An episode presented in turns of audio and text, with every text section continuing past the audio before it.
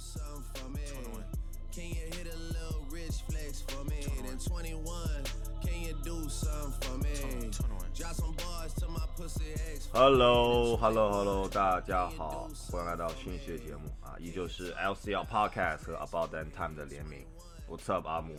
Hello，这里是不做联名不录播客的 About That Time 的阿姆。有，今天这期节目啊， 算是我们叫是二零二三年的展望吧。我们或者说我们是年前最后一次，中国新年前最后一次录节目了嘛？对，因为上一次是我们录了一个很还蛮跨年，对对对，嗯二零二二的这个 recap 啊，年终总结，其实那期聊的还蛮蛮好的。我个人觉得也是我们第一次线下录嘛，所以说整体的不管是 flow 啊内容，我觉得都还挺满意的，对吧？但是我们其实可能更难说的是一些去年发生的事儿和一些国际上面的事情，是跟我们自己啊，或者说对呃未来的一个看法，可能说的会比较少一点。对。那其实今年今天啊，今天是这个农历年大年年二十九，二十九，对，是小年夜吗？小年夜啊小年夜。因为我自己对这些真的不是那么懂哈，但是可能这个对于很多对吧，我们的听众朋友啊，尤其是这个在中国的朋友啊，应该还是挺特别的一天。不管你在中国还是在海外啊，如果你是个中国人，我觉得新年前嘛，总要去，也不说立些 flag 吧，但是你要对新年有一些努力的目标嘛。对。对吧？所以其实今今天我跟阿姆来，我们也是想，呃，我们聊一聊一下，对吧？看看说我们新一年有哪些地方啊可以去努力啊，有哪些地方是我们比较期待的，对吧？包括一些我们比较关心的一些。哎，对对对。嗯那这个开始之前，其实还是想简单讲一下，就是二二年的确是非常的怎么讲，魔跌幻的一年，宕起伏对，跌宕起伏，然后也很魔幻啊，充满了太多的不确定性了啊，比如像你是，对吧？从这个美国回中国，对吧？对在这个呃人生也是有很多的这种改变和 shift，对吧？包括我在在上海啊，也是经历了一些很魔幻的一些瞬间啊，其实呃，的确，我觉得起起伏伏吧。但是 anyway 也是到现在还是挺挺挺释怀的吧，就感觉说啊，这个虽然你就活了二三十年，但是还经历了那么神奇的一年，我觉得可能在未来的。这这几十年都不太可能会有像二零二二年这么魔幻的一年。我觉得这是我未来对我如果有下一代，或者说对下一代小朋友的我的未来一个谈资和炫耀的一个东西。对，就像有些人说，哦，经历过大萧条，我是二战老兵一样，嗯我可是经历过二零二二年的的的人，对。对啊，所以说，我觉得经历了二二年算是一个沉淀之后，其实，嗯，对我来讲哈，二三年其实还是有很多的一些盼头啊，呃，从某种意义上也是一些，你说是触底反弹也好啊，或者是在你经历了一些低谷之后，总会有一些相对来讲啊，我觉得比较这个相对的高点吧。那那对我来讲，我对二零二三年啊，第一个最大的一个期待就是这个啊，我们可以比较自由的去去去迈出国门啊，去去外面世界再看一看。因为其实像我跟阿姆嘛，都是一直在这个美国念书，然后其实怎么讲呢，接受了不同的文化啊，我觉得这个其实也是呃。我们两个身上有些共鸣的一些点，那我觉得在这个二零二三年，其实我自己还是比较渴望能够再去啊外面的世界看一看的啊，不管是说你有什么特别想去的地方吗？对，不管是说以旅游还好，还是以学习为为好啊。其实旅游的话，我一直是比较想去这个这个这个，呃，算中东吧，你就嗯像土耳其啊、以色列这些地方。虽然说那边可能时不时的有挺动荡啊，但我觉得一直对那边的文明是很向往的，啊，也算是这个跟中国一样啊，都是历史文明古国。所以说我自己是非常向往可以去。比如像以色列啊，或者土耳其啊，或者是像这个中东的一些地方啊，去哎看一下。跟你不一样，我今年可能国外待了这么多年，对，我今年最最想做的事情是，呃不管是自己旅游还是跟着工作，是在国内多走一走。哎，对，其实小时候可能一直想说啊，去向往看外面的世界，后来发现其实对我来说，国内是其实没有怎么去是去去旅游过，不管是。呃，大家经常会去的一些景点，或者一些小相对比较小偏小众点的地方，我都觉得说，呃，也是非常值得深挖的。这些感觉大家都是，对吧？同饮黄河长江水，但其实文化上面，从饮食到文化到各方面习俗或者说对他们的一些观念都是不一样的地方。所以其实我在 二三年最最最想最期盼的是去国内的同意，很多地方，去看一看。对，其实你像，其实中国跟美国的面积差不多大啊，对吧？但是其实你看美国是个非常新兴的国家，也就才建国这个两三百年，对吧？那中国五千多年，它每个地方的饮食都是不一样。其实我回国这三年啊，也是有机会啊，去了一些我从来没有去过的城市，比如说像我有去啊，像江浙沪这一带去了很多这个。啊，山里啊，村里啊，去看了一下这种很自然景观。然后城市的话，也包括像去了，像福建那边去的，像啊泉州啊、福州啊，然后包括像桂林啊，然后我觉得珠海哎，对，珠海、广东，对，都是一些就是你哎，这个说这个城市的名字，你会觉得说哦，我知道，但你真的要了解它的地方的文化和特色，你不完全可能不去，真的是平常不会有太多的一些信息的。对对，而且就是我，我就举个例子哈，比如说在美国好了，比如说你去吃一个东西，去比如吃面条，可能美国就是 pasta 啊，你可能东边的 pasta 跟西边的 pasta 真的大差不差，可能就是酱汁不太一样，sauce 不一样，对吧？但是你在中国你吃这个面条，哇，那就真的是北京的有这个对吧？打卤面、手擀面，然后可能桂林的这种米粉啊，然后可能上海这边就比较甜一点，就是每个地方的面条都是不太一样。嗯，我明我明白你的意思。对，就所以我一直觉得，嗯，就是既然国土面积都是差不多的，一定是有它去发掘发掘的魅力的。而且其实对我来说，啊、毕竟还是文化还是相通的嘛，所以还是会有一些共鸣一点。嗯，是，那那你在在国内有没有就是自己今年非常想去的几个地方？就是你现在要我说说出来，可能观众朋友会吵你说你啊都没有去过。啊我我现在特别想去呃长沙啊，长沙贵阳，贵阳嗯，OK，就是首先呃可能工作关系，我会想去看看那边的文化嗯哼，和那什么。其实像长沙这种地方，给我第一个感觉就有一种 Nashville 的感觉。OK，对，就是成都啊、长沙都给我种 Nashville，中部就是中部然后有音对乐，然后有些他自己独特、比较慢慢的一些文化和饮食。是是是，然后我也比较喜欢吃辣的东西，所以这嗯两个是，特别是像贵阳，你会嗯觉得说哦，可能更更加在贵阳有点像 Oklahoma，我感觉对吧？这种中西部，对吧？对，所以我这是我可能会特别想去是转。还有就是比如说，呃，像乌鲁木齐、像新啊疆这样的新地方，对，疆对对我会想说也去新疆大西北对，其实我自己这些你刚才说的城市我也没去过，是吧长沙我也没去过，嗯贵阳、乌鲁木齐都没有去过，包括其实像西安。啊，也是我一直想去的一个，对吧？西北。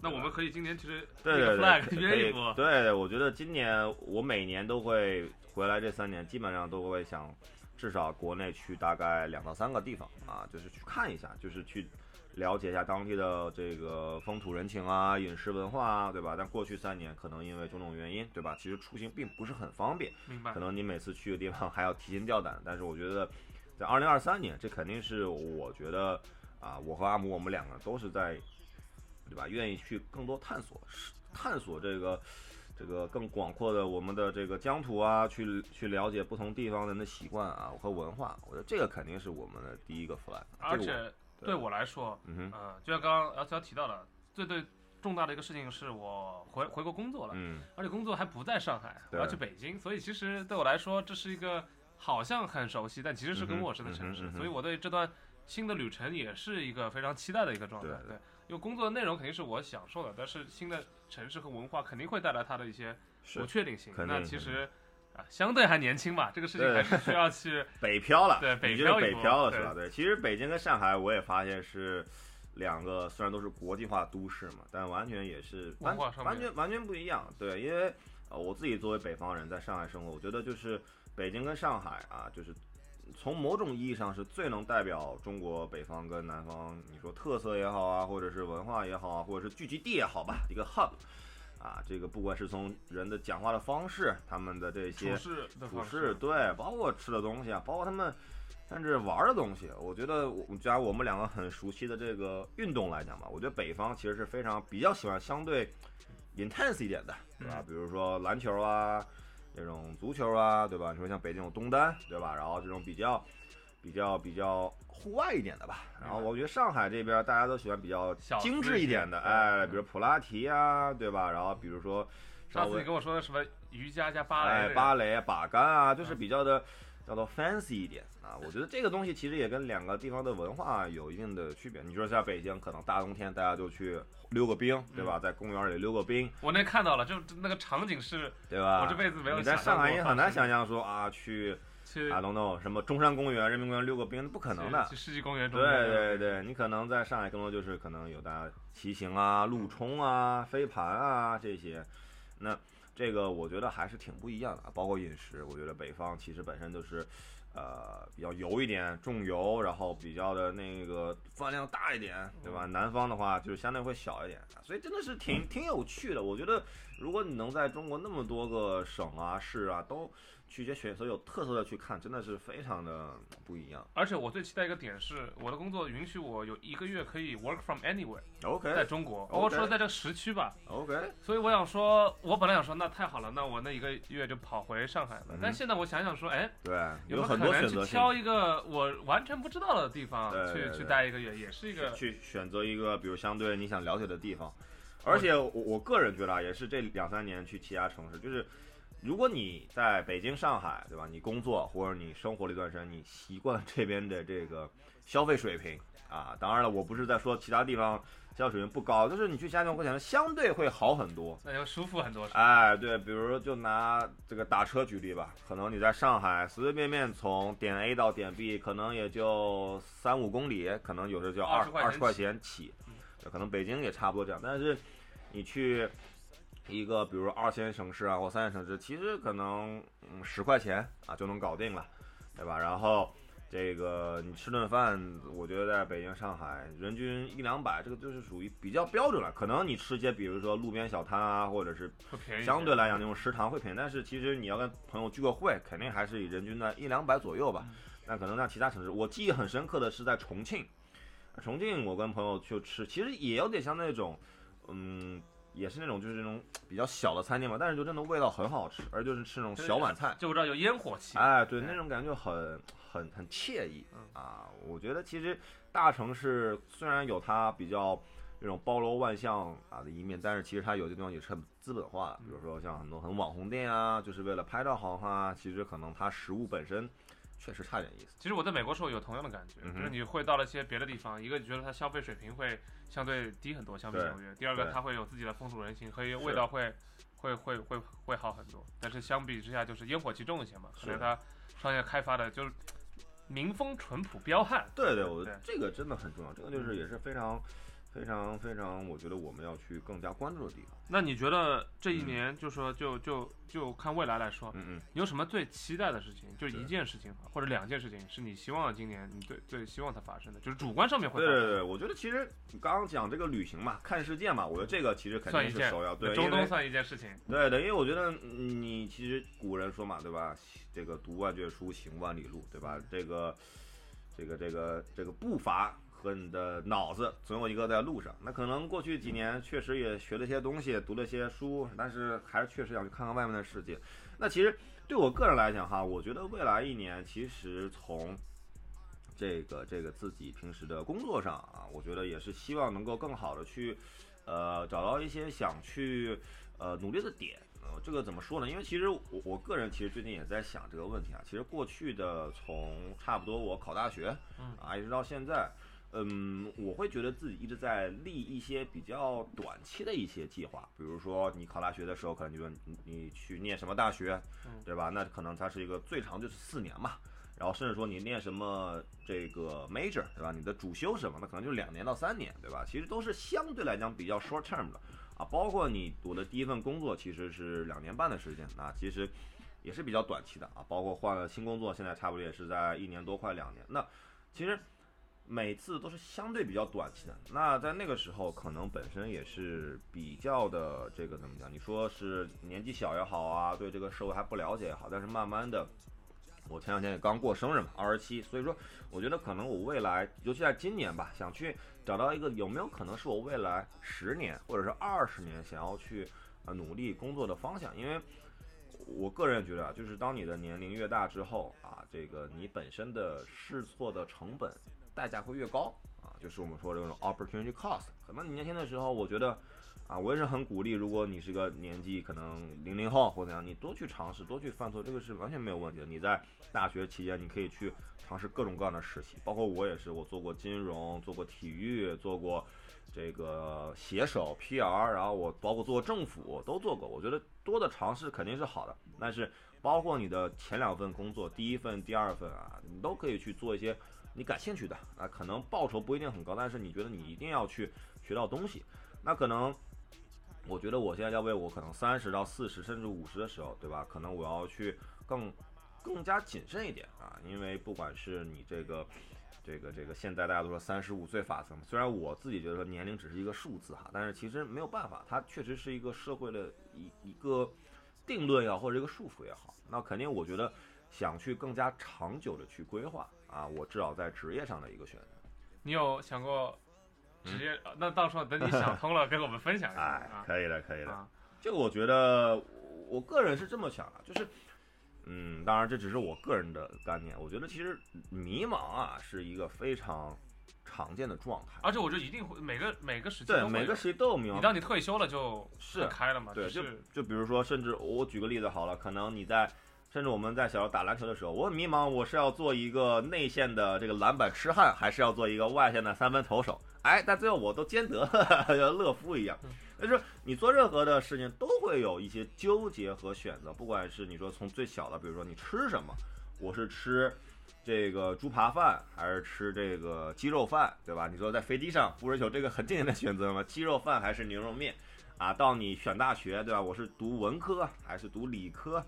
对吧？我工作我是做销售还是做市场，对吧？其实从一些很微小的选择，可能它的影响是很小的，到一些很大的选择，它是很大的。啊，比如职业规划，甚至是你跟谁结婚生子，要不要生孩子，对吧？迷茫，我觉得是人生的常态。但是我觉得迷茫过程中千万不要迷失自己，就是你永远要知道你自己的一些底线，以及你的一些，我觉得你内心深处坚持的事情。对，这个我觉得是非常重要。就可能。对我来讲，我不论做什么工作，我的一个底线就是我一定要有一个健康的身体，啊，就这个工作不能让我的身体是出现很多很、很、很、很负面或者说对对，可能比如说像很多公司，它可能让你拼了命的去工作，给你很高的报酬，但是你的落下了病根可能，那那我觉得很少有公司能让你维持现在的这个啊，我我不觉得，我觉得这样，我觉得是所有的东西都是选择，明白，都是选择，对吧？我觉得不管你是做任何的行业好，你都有选择去。接受自己什么啊？你得到你 you get some you lose some，对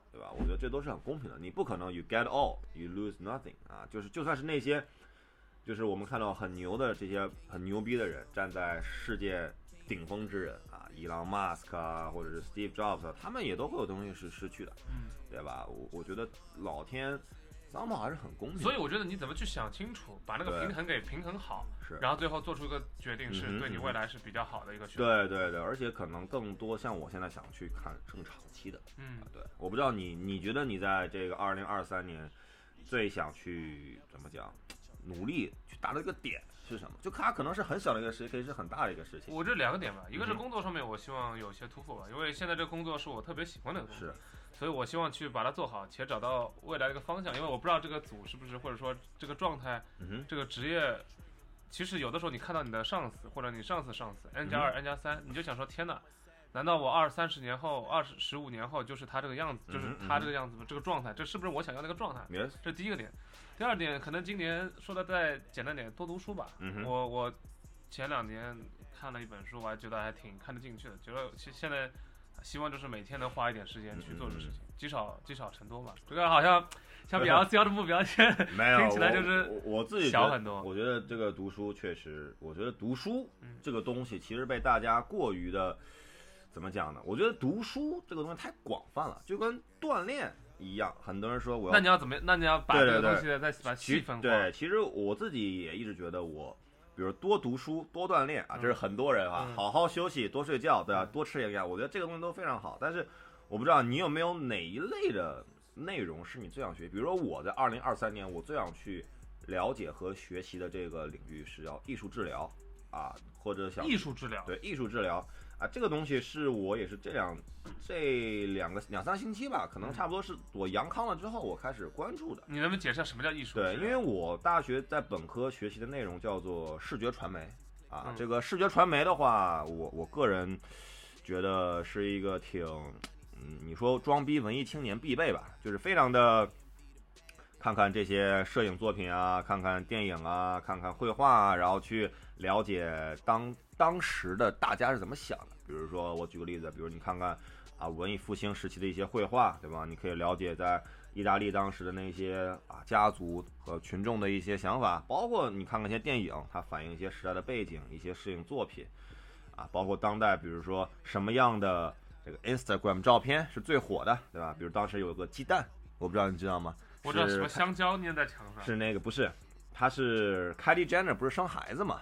还是谁啊？是有个 Jenner 生了孩子，然后呢？然后的话，那个是 Instagram 史上最多的赞，可能有几百万、几千万啊啊。去分析背后的逻辑。然后然后的话，就有一个有一个人，他就说，OK，我有一个照片，它是个鸡蛋，这个赞要比 Kylie Jenner 生孩子那个照片还要多，嗯，对，就挺有意思。就是你会想象说，OK，你通过这个照片，你能感受到什么？感受到这个社会大家对于明星，对吧？像 Kylie Jenner 这种人的一些关注，对吧？包括其实写在小红书，对吧？大家都说流量密码，什么流量密码？是小姐姐跳跳舞啊，小哥哥露露肉啊，对吧？那不同的媒介，它可以反映出人类一些不同的情绪。嗯，那什么是艺术治疗呢？就是其实很多时候我们人类的情绪也好啊，emotion 也好啊，expression 也好，是很难通过文字去表达的啊，叫什么只可意会不可言传。但它可以通过其他的一些艺术表达形式，比如音乐，比如绘画、舞蹈，对吧？我觉得这也都是我们可以去表达的方式。比如很多时候，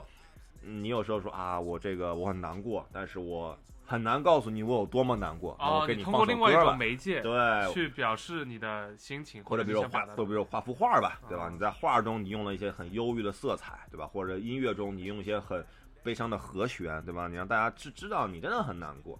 那情在这个方面上，可能人类的文字不一定是相通的，但是他们对于色彩的感感受力和这个音乐的音调这种感受力，那他这个是相通，对吧？就比如说你听一些像柴可夫斯基啊，你听肖邦啊，你会觉得哇，你能感受到他们那个时候的一些情绪。所以说啊，这个是我今年说，你说读书嘛，其实我也想多读书，这个是我想去多了解的一个领域，所以我会更想去这方面去有一些了解。我是 你那我就我我的你也可以讲，我说的比较浅，就是 没关系，你说，我最近嗯，我最近又去了两次迪士尼，嗯哼然后呢，我又重新看了一遍迪士尼的呃，，documentary。Documentary 哎，你看过吗？叫《梦想工程师》，我梦没有。幻想工程师。是讲沃尔特迪士尼的这个但沃尔特迪士迪士尼只是第一集，，OK，因为他后面就去世了。OK 去之后，他说怎么样把这个园区做起来。嗯哼，所以我一直坚信的一个点就是，他说就算在经济大萧条的时候，嗯哼，人们把钱花在两样事情上，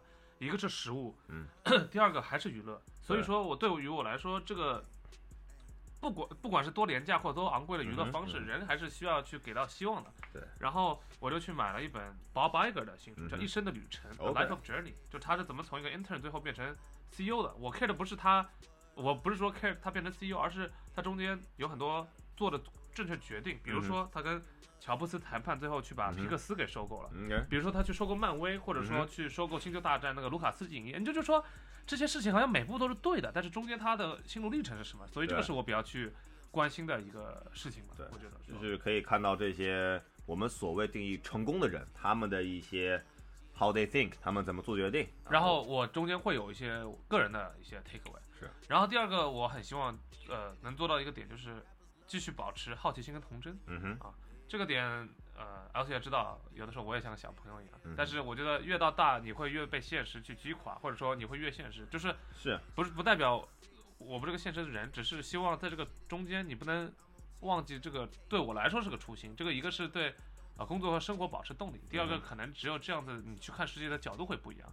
所以啊、不管新的签名鞋出的多丑，我总归是会保持一个啊好奇的心态去做这个事情的。就我觉得一这些东西一旦没有了，呃，就就捡不回了，而且年龄越大，对我来说去保持的更难，因为你周围的环境啊。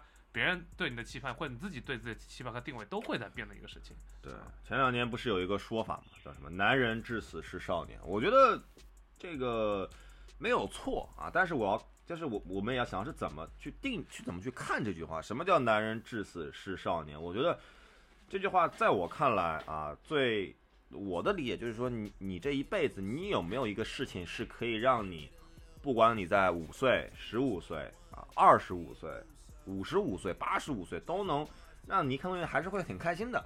你觉得你有吗？我觉得肯定，我肯定有的呀。比如说对我来讲，这个宝可梦啊，宝可梦就是一个，包括火影忍者啊，这个虽然我看这些的时候已经是很可能七八岁、十来岁，对吧？那个时候，那时候我看不懂，那个时候比如火影忍者，我我看火影忍者打打打闹闹，对吧？很多那些解印呐、什么就是乱七八糟的忍术千鸟啊，但你现在我再去看火影忍者，我说哇，那这种就是一些英雄系英雄，对吧？你那家族恩怨，包括那些这些像名人他一辈子背负的这些责任，对吧？而且你会发现，其实画这些漫画的人都是日本一些年龄比较大的男性，对吧？那你不管是岸本啊，不管是像这个这个，你说像那像蜡蜡笔小新，对吧？他们都是这个。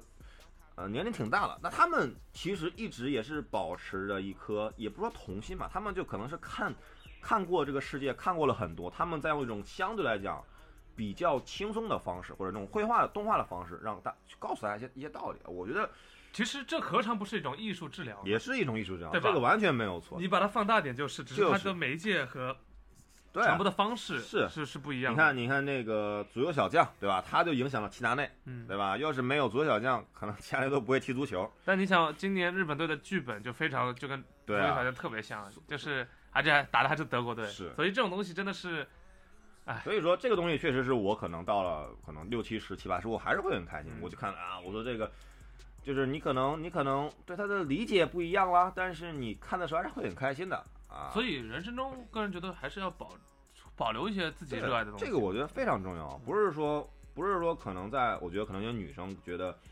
她觉得啊，你们看动画片啊或者怎么样，你还那么的激动，那么的中二。我觉得这个东西其实不是说中二，不是说动画片就一定是小朋友才能看的，嗯对吧？不一定是给这个上大学之前才能看的。我觉得动画片它跟电影啊、跟书本它是没有什么太大的区别，它唯一的区别就是它用了一个可能年龄更小的朋观众朋友都能理解的语言告诉你。我觉得这个就是我们叫什么深入浅出嘛。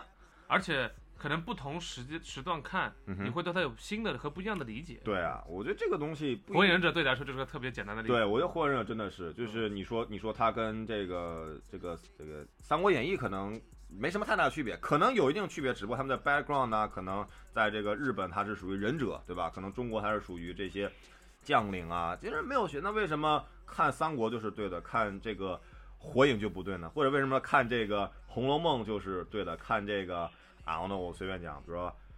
百变小樱，对吧？Whatever，我觉得这些东西没有对与错，只不过你从中你能 take away 什么，好了好了，我们把话题对吧？转回来。扯远了啊，扯远了。但但我觉得其实，我觉得其实就是啊，二零二三年我也同意你说的，我依旧会看我喜欢看的动画，依旧会在这些闲暇时间给我自己找一些乐子。或者不是保持童真吧，是坚持你所坚持的坚持。我觉得你刚刚讲那个我也很同意，就是快乐很重要、嗯啊，对吧？就这个人人人生就是就是这样子，就是你你一直糟糕的态度过一生也是一生，开快乐也是一生，只是。就算我们有更大的目标，可能短期内对我们挫折，但是我们时不时还是要给自己打打气的。对，其实你之前有跟我讲嘛，你跟我说就是生活不要那么丧嘛。其实我一直也觉得说啊，我看事情相对来讲会比较悲观一点，但但我但我依旧也觉得就是，当你在看，当你就是在怎么讲看过了这个世界很多很丧或者很多不开心的一面的时候，你依旧可以很呃积极的去生活。我觉得这个是一个比较我个人坚持的信念，就可能我这也是种能力，其实对因为就没有那么简单。对对，比如说啊，我知道这个世间的可能一些一些一些比较不好的一面，但是我每天还是不影响我，对吧？嗯，该该工作工作，该运动运动，该看动画片看动画片，该学习学习，该跟你录播客也会录播客。我觉得这并不并不影响啊，只不过就是你知道，你当你了解这些不好的时候，你还可以去拥抱那些好的东西，拥抱光明的一面。这个我觉得是所以我们希望，就我们的博客，或者说我们平常的人生态度，也是希望给到大家更多这方面的事情。就大家的生活可能很多时候是够焦虑、够糟糕的。对那说说 能影响大家，嗯比在更大的层面能影响大家的事情，当然也是我们博客一个传统，那就是运运动哎，运动，对对对，这个肯定是我们两个的保留节目。保留节目，对？那阿其实阿姆你先说说吧，我觉得二零二三年一般我们知道，就是单数年其实不是一个大年，对就是不是一个赛事的大年。对，但但是去去，我就想到，呃，两件事情吧，对于我个人而言是非常还是有意义的。第一个是，其实今我们知道今年有卡塔尔世界杯，对，但是紧接而来的是二零二三年在新西兰跟澳大利亚举办的女、女足女世界足世界杯，对啊，嗯、可能大家首先很开心，就是对女足的关注度一年在比一年增长。是，尤其是在国足这个取 得更加重要的是，我们女足姑娘国足啊取得了亚洲杯的冠军。对，所以其实对我们来说是有个盼头的事情。是，终于在第一时隔我我才有二三十年之后吧，在一个世界大赛上，我们是有一个可以去竞争。水指导说是可以竞争八强的一个感觉，所以这个是我其实明年最最期待的一个一个比赛之一吧。对我自己也是，因为看女足的确实比较少，但是啊，之前看了亚洲杯的这个一些比赛和集锦，我觉得就是，哎，这个我个人从某种意义上觉得中国女足才是真正的国足啊！我就我当然，我觉得这个我们不是在贬低中国男足啊，确实男足，因为我最近又看了一些一些负面消息，好像说是。被带去调查啊！自从李铁那个事情之后，又会有一些这个高层人员被被被带去调查。我觉得，嗯，中国足球不应该被这些丑闻去去掩盖啊！就是这些女足的孩子，真的也是有很多，像我看过一些，也是一些纪录片，就讲那些山村山山区里面的孩子们，他们真的很喜欢踢足球，但他们就是没有更好的这些关注和资源。那我觉得，就是女足他们在亚洲杯、奥运会的表现，的确也是可以更好去鼓舞。这些啊，想踢球的孩子也可以让可能国家也要看到，就是我们也要更去啊重视这个女子这个运动的发展，尤其是这些大球类的运动。我觉得真的是有那么多人，就是大家呃，特别是我知道零二年进过世界杯之后，很多今天的足球从业者就是因为当年进了世界杯的感觉，所以最后去从事的这个行业和相关的一个行业。所以我们希望呃每一次在国家层面一个大球的一个体育运动。有人取得好成绩，都是对这个行业的一个鼓舞吧，所以这个是我非常啊期待一个点。还有一个为什么我对女足世界杯非常期待，是因为其实就跟 NBA 一样，嗯，就是你有多少球员在顶尖的联赛里面效力，其实就可以侧面反映出你这批人的水平和质量和实力。那我们知道女足其实这两年出王霜之后，还有沈梦辰，呃，大家都会在。五大联赛效力啊，所以这个其实是一件有多少年我们在男足身上没有看到的事情，所以这个我觉得是非常未来可期的一个事情。对，我觉得关注一下吧，这个到时候我们也可以聊一下，就是女足的这个表现。对，那那那这个，我觉得对，的确你刚才也说了嘛，二三年是一个相对小年，对于这个运动来讲啊，不管是你像奥运会啊、世界杯都刚刚过去，那可能对于我来讲，对吧？那可能就是每年一些日常。每年都会发生一些赛事，比如说现在澳网啊，我一直有在看，然后自己本身也是一直期待期待能够去，去去去国外真的看一次这种网球比赛，因为我自己是很喜欢看网球的。你有去过吗？我去过美网，美网，然后，嗯，我在想今年如果有计划，比如说像法网，我是很想去看的。罗兰罗加洛斯，对吧？那个红土啊，不知道纳达尔那个时候会表现怎么样？因为今年纳达尔已经提前出局了嘛，因为伤病。但是我是很想去法国看看他的红土表现。然后包括像我很喜欢的这个 CrossFit，我是很想去美国看一下。他每年八月是有这个年终总决赛的，就是这个地表上这个综合体能最强的一些人去比四天啊。我觉得这些肯定是我更想去去去有机会的看一下了啊。我觉得反倒是像 NBA 这些，我就不是很想去看了。但是我跟你说，我昨天呃在那边看比赛，看湖人比赛，就是看到呃勒布朗前两天刚破三万八千分。对。然后前两天又在那边打，然后又输了，我就觉得说，很多时候虽然 NBA 每年也都有，但是我们得去呃 appreciate 这些老将，对，因为你想想看，你你觉得在当打之年的，包括勒布朗，包括库里、克莱，他们其实已经老了，对，包括杜兰特，对 KD，对吧？那我就你觉得说啊好像没事儿，年年看，当有一天你也可能不是他的粉丝，我觉得老詹还有。两年最多了，我看他儿子吧，看他儿子什么时候进进主要是看儿子，看儿子，对。对，或者说有一天库里不打了，其实你会觉得说很唏嘘的，所以现场见证一次，这个对我来说只要见看一次就够了。对对，我就像科比的后面退役，我很我很庆幸，那时候我在洛杉矶看过两次，虽然坐在山顶坐，但是你就觉得说这个你跟他在一个场景，对一个一个场景内，而且是他最努力、他最发光的这个场景内，所以还是件很不一样的事情。所以我觉得。像什么 NBA 还是值得看。对对。我其实一直这辈子很后悔的事情是，我没有现场去看过 C 罗。啊。我不知道你们沙特剑呀，沙特剑。你有现场看过梅西吗？哎呀，我跟你讲，这也是我非常后悔应该是，其实当时我有一年是有机会啊在欧洲，对嗯我买了巴萨踢皇马的票，嗯，真的是，而且还是在可能是一月一号吧。结果我那个时候就身体很不舒服，我就在圣诞节的时候我就提前回国了。那个时候我就很累，就是那个是巴萨踢皇马的票，真的是我当时也不知道怎么想的，身体你没有办法，真的，就觉得好累啊，就真的去不动。因为那个时候我们已经去了玩了两个礼拜了，然后可能我那个时候对足球也没有，也不是说不感冒，也一直关注，但是没有说到那种对，没有说那种情况。但是你说今年我刚刚提到法网嘛，可能我想来看看纳达尔这个红土之王，尔也也这个对对，年纪年纪也不小了，对吧？我觉得我当时在美网其实看了是费德勒跟德约科维奇，那其实决赛了吧？这算那个没有，那个半决赛，然后那天他们俩都输了，我印象很深刻，一个是输给了锦织圭，小德输给了锦织圭，然后费德勒应该输给的是西里奇，然后我记得很清楚，那天其实 Michael Jordan 也在那边看，那是我第一次跟乔丹很近距离，当然旁边有大概五六个五六个保镖，所以我也没有跟大家去讲话。那我觉得纳达尔，因为我自己其实很，我我我是很。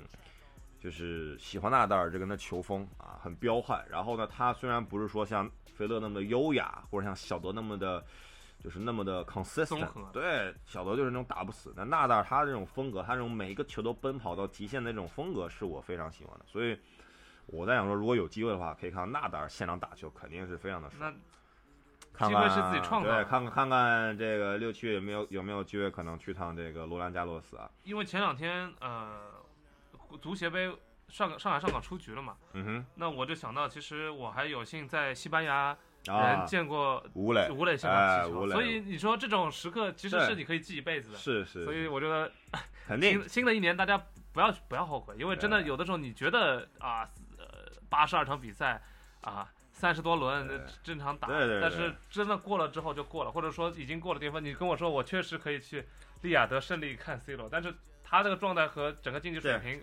跟在皇马、曼联、尤文就完全是不一样的一个事情。我哎，他们昨天是不是刚踢了一场，对吧？他们踢了全明星赛，踢了个巴黎是吧？对我觉得的确，其实可能这一辈子我们能够真的去追随我，就是我们真的会追随的球星啊，不是很多，包括可能每个运动都有那么两三个、一两个。而且他们的职业生涯就这点时间，对过了之后，你可能对一些，比如说姆巴佩，你说也很强，但他其实比你小，对，你没有这种，你你很少很少有人说啊，我把小的人 做偶像，你可能梅西、C 罗说啊，很多比他年长的人会喜欢他，但是喜欢他，但是偶像可能是偶像可能马拉多纳。偶像一定要是你你小时候听的是，对对，对。但他们的巅峰过了就过了，对对，其实像我那个时候篮球，我很喜欢邓肯嘛，喜欢马刺嘛。其实我也有幸看过他们的比赛，我觉得现场看就真的是不一样。对啊，真的不一样这样。描绘这样你也描述不出，你要不然下次画幅画，对，做个音乐，对，就是你会觉得说那种感觉，就是真的是很难内心的一种满足感。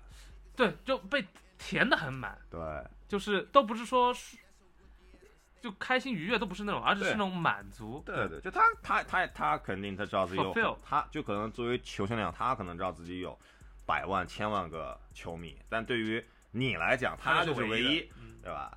这个举个不恰当的例子，有点像女神和这个粉丝，对吧？女神知道我有那么多的粉丝，但是对于粉丝来讲，对吧？那就是他就是他给你的很多，因为邓肯我也看过他的自传嘛，他也是很很励志，对吧？从他本来是游泳的，结果他那个小岛，维珍群岛，对维维珍群岛，然后那个那个小岛的游泳池被海啸给给摧毁了，他又不敢在海里游泳，因为他怕鲨鱼，那就成就了一代篮球巨星啊、这个都是。而且有的时候因为你对他的理解是独特的，对所以你跟他的关系其实不没有东西是可以复制的。对嗯，这个是非常非常 special 对，这也是我觉得我俩对吧，对于这个运动比较不能说深刻的理解吧，但是就是看那么多年了，就不管任何运动，我觉得都会激励了我们一些，也给了我们一些在生活上的一些点，对吧？我觉得这个是非常非常的难得的吧。就比如说像你说我刚刚讲邓肯对吧？那他其实在任何的不管是顺风球、逆风球、被裁判针对、被什么情况，他都可以保持一个非常很沉沉稳，对吧？很很内敛的一个态度。我觉得这个可能也多多少少影响了我在一些事情上的态度。比如说遇到了，比如说你就算运动中可能你有一些啊下风，对吧？那你也要保持一个相对稳定的一个心态，在工作上，在生活中，都是这样都这样子。我觉得你喜欢的球星，从某种意义上也会让给你的生活一些一些一些一些所谓的一些 guidance 吧。他肯定不是只在场上影响你。对对对，那我不知道 C 罗给了你什么 guidance 啊，C 罗，我觉得就 是让你一直泡妞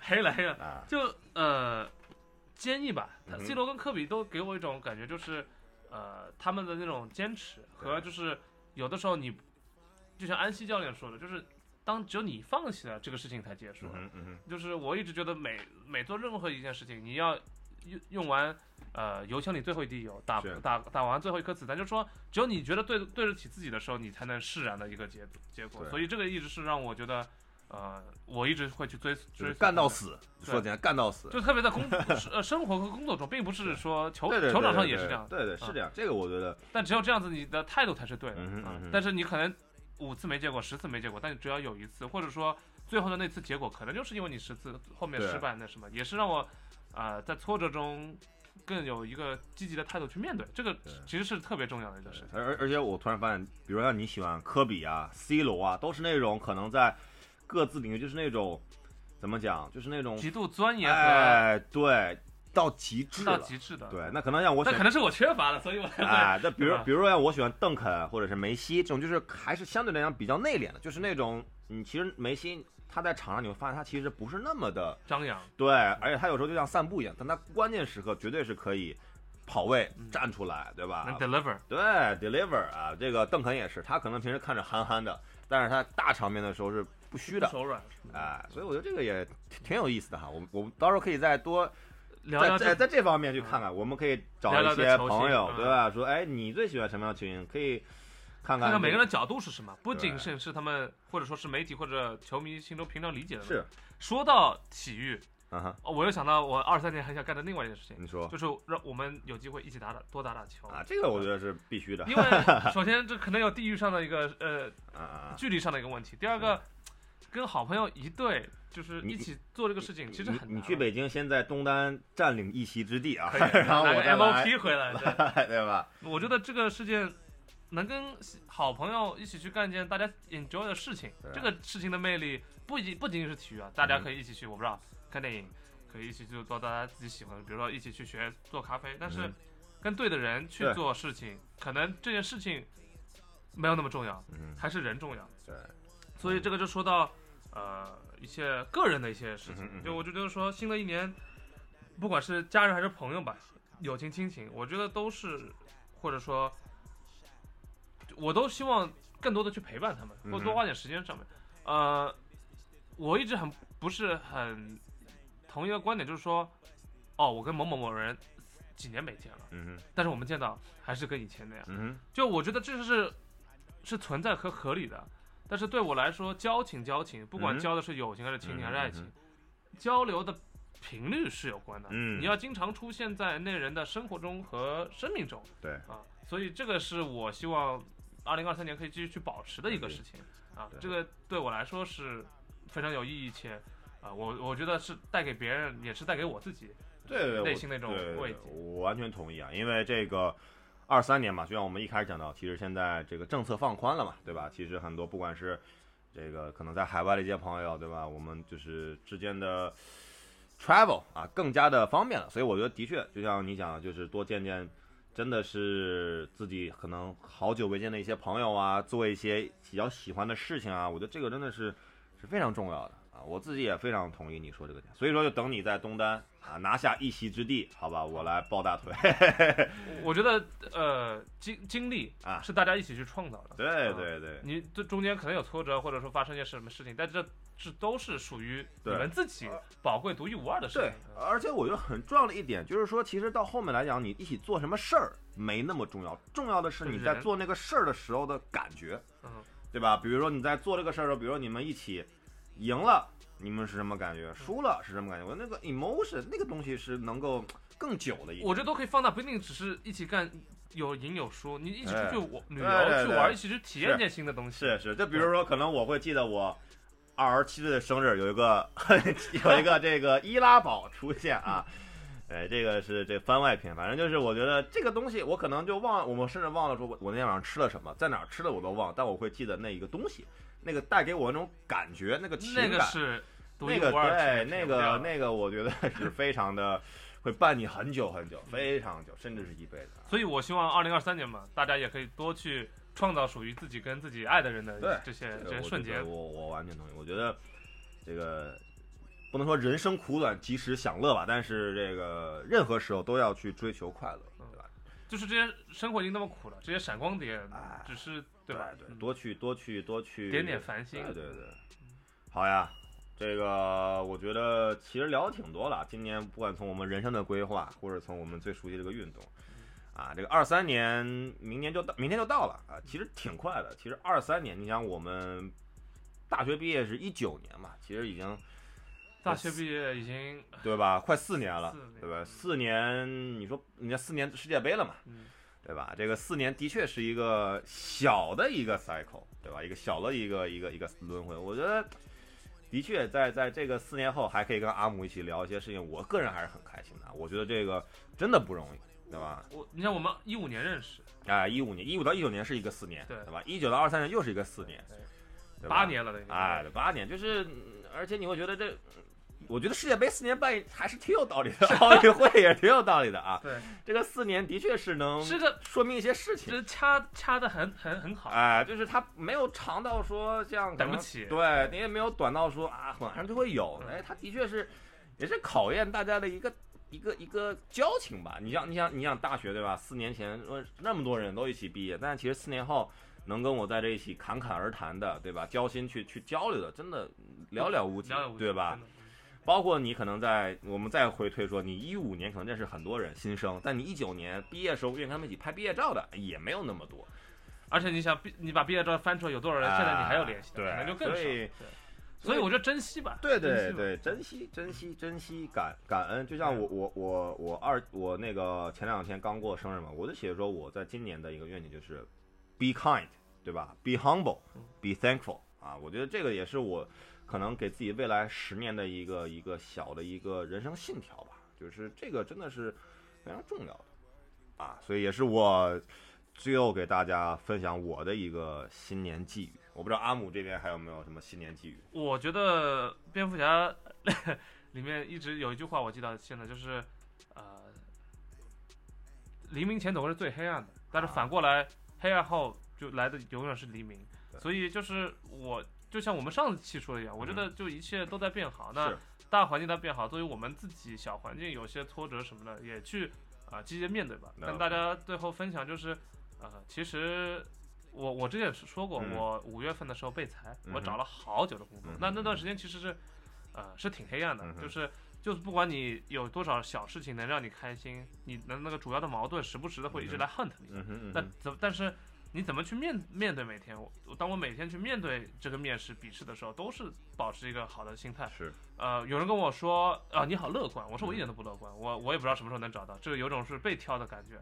但是你总会积极去做这个事情，嗯，因为面试官或者说任何生生活上的人，他们又不知道你经历了什么。如果你不以百分之百的努力和呃积极的态度去面对，你可能做不好，最后的结果还是糟糕的。所以我们.我希望二零三送给大家就是，你们也能呃，不管有多糟糕，都积极的去面对生活，就是像 C 罗，像像科比对啊，就就就就往前干就完了。我回头看看就是万丈深渊，但往前看看前途就是光明的。更何况，呃，小大环境在这边帮你。对好呀，反正希望大家这个兔兔年了是吧？兔年啊，一切顺利啊！我们也不说那些特别 那些那些特别那些留着春晚给大家看春晚的时候给大家说好吧？好的，那也感谢这个过去一年哈，因为我们俩做节目其实我们做了快十期了，有吧？对十几期了，然后其实也快一年了啊。我觉得其实这个最后我感谢吧，感谢阿姆和我，阿姆愿意和我在这个过去一年，其实还是愿意录播客的。其实反正我都差点就放弃这个这个频道了啊，但是阿姆把我给救回来了，从某种意义上啊。当然了，我也是扶持了阿姆，他他是流量扶持，哎我是精神扶持。哎对，也也希望这这个我们的节目大家喜欢听啊。这个有任何的观点和想法，随时留言。或者私信哎，私信都可以或者你想加入我们更好啊，这个我们也需要更多的一些 opinion 和这个和这些角度。其实我们两个聊，我也不知道大就是嗯送给大家就是我们的一些想法，但是我觉得说我们也是代表了一部分人，他们希希望所听或者他们平常可能没有找人聊的。对，我最后立一个 flag 吧，给我们的这个节目，就是年后我们得找一个女嘉宾 来我们的节目。那 L C L 这边分分钟了，我觉对，得。我觉得我们需要一些女性的视角来看待一些事情。不能只有两个哎宅直男在这边。对对对，我觉得这个非常重要，我已经锁定了啊，等年后就就赶紧叫过来嗯，好吧？好，那今天就到这边，谢谢大家啊，祝大家新年快乐哎，新春快乐，好吧？我们下次再见，拜拜拜。Oh,